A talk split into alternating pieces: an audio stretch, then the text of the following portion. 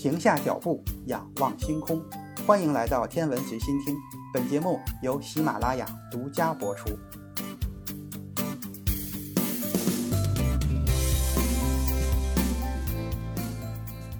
这一期节目，咱们来聊一聊现存最古老的全天星图。大约在一八九二年，一个名字叫王元禄的道士，在距离敦煌大约二十五千米的一处戈壁上发现，长长的断崖上早有数百个洞窟，每一个洞窟中都有大量精美的壁画和佛像，规模相当壮观。如今这里就被称为了莫高窟或者千佛洞，也是已知的非常古老的佛教艺术地之一。通过古代文献资料。我们可以知道，这里最早的洞窟在公元三百六十六年就已经开凿了。随后，人们又陆陆续续开凿了上百个洞窟。这些洞窟是由当时的有钱人的家庭资助的。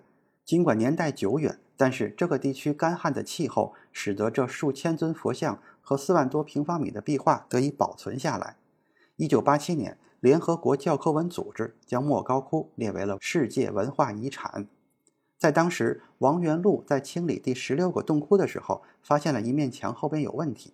在拆除墙壁之后，他发现，在一个深几米的洞窟里边，从地面到洞窟的顶端都堆满了上千卷的卷轴，这里如同一座巨大的图书馆，里面有四万多份手稿已经被保存了近一千年。其中不但有佛教的经卷，还有部分医学和历法等科学著作，以及一些历谱。卷轴使用了三十多种文字书写，其中包括了汉文、藏文、梵文、回鹘文、利特文等等。一九零七年，出生于匈牙利的英国人奥莱尔斯坦因受英国伦敦大英博物馆和英国印度委员会的委托，在这一带搜寻各种文物，希望以此来扩充欧洲各大博物馆的馆藏。斯坦因花了一百英镑左右，买了大约一万四千份手稿，然后将它们分别装箱。几个月之后，这些手稿又被转运至了英国的大英博物馆。让斯坦因很高兴的是，这些卷轴中有两件极为珍贵的作品，一件是公元868年5月11日刊印的《金刚般若波罗蜜经》，这是世界上已知最古老的印刷书；另一件则是一份特殊的天文学文献，它是世界上现存最古老的恒星星图。敦煌星图是在藏经洞中发现的敦煌文献之一。如今被保存在了英国伦敦的大英博物馆。这个星图中会有超过一千三百颗星，它们被分成了二百五十七个星官。这是已知现存的最古老的全天星图，是天文学史上一个极为重要的发现。这份星图保存至今，得益于敦煌地区干燥的气候，向我们呈现出了一千三百年前中国古人看到的星空。敦煌星图最初。与成千上万的其他手稿一同被运达了大英博物馆，之后被一起编目。这份编目在一九四七年就已经完成，但是直到一九五七年才正式出版。根据编目，敦煌星图的编号是 S 三三二六。因为敦煌卷轴中大多数都是佛教经典，所以他们都被委托给了宗教学家来研究，这导致这幅星图就没有被引起足够的重视。从1997年开始，这些手稿被从大英博物馆转移到了大英图书馆。事实上，在中国的出版论著中，已经有好几篇与此相关的研究。最近出版的各种敦煌文献汇编中，对此也有详细的记载，只是没有进行更为全面的分析。这幅珍贵的卷轴仍然在那里沉睡，就像欧洲博物馆里堆积的其他珍宝一样，没有人去揭示其中暗藏的秘密。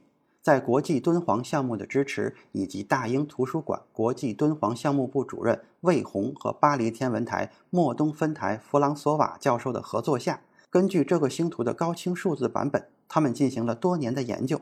二零零九年，这项研究成果最终得以发表。研究表明，这份星图手稿不但非常精确地描绘了天上的恒星，还使用了非常令人惊叹的投影方法。敦煌星图全部为手工绘制。使用了不同颜色的油墨，整幅卷轴长约四米，宽二十五厘米，纸的厚度不超过零点零四毫米。分析表明，敦煌星图所用的纸张是古代十分高档的桑皮纸。卷轴除了开头的标题和落款部分，其他内容都被保存得非常好。卷轴的第一部分内容并不涉及恒星，而是各种云气站，其中描绘了二十六幅云气图，并附有八十列文字。长度约为两米。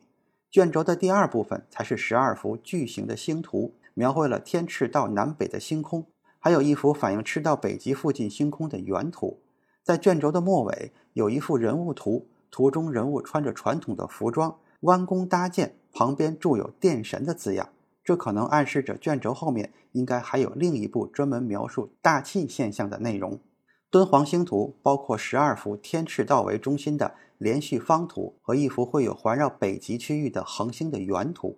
该卷轴从右往左读，全图以赤道为中心，天空则被自东至西分成了十二幅跨度约为三十度的方图，它们分别代表了一年十二个月的中天星象。每幅星图的左边。都有一段文字描述了这个月的七十二候、十二辰次以及分野等信息。在每幅星图的底部还有一段文字，介绍了这个月太阳所处的宿度及昏淡中星等内容。从敦煌星图来看，中国的星官体系与欧洲的星座传统完全不同。欧洲的星座建立在古希腊天文学传统的基础之上，主要根据希腊神话将恒星划分成数量相对较少的星座。因此，古希腊天文学家托勒密将北半球可见的星空分成了四十九个星座。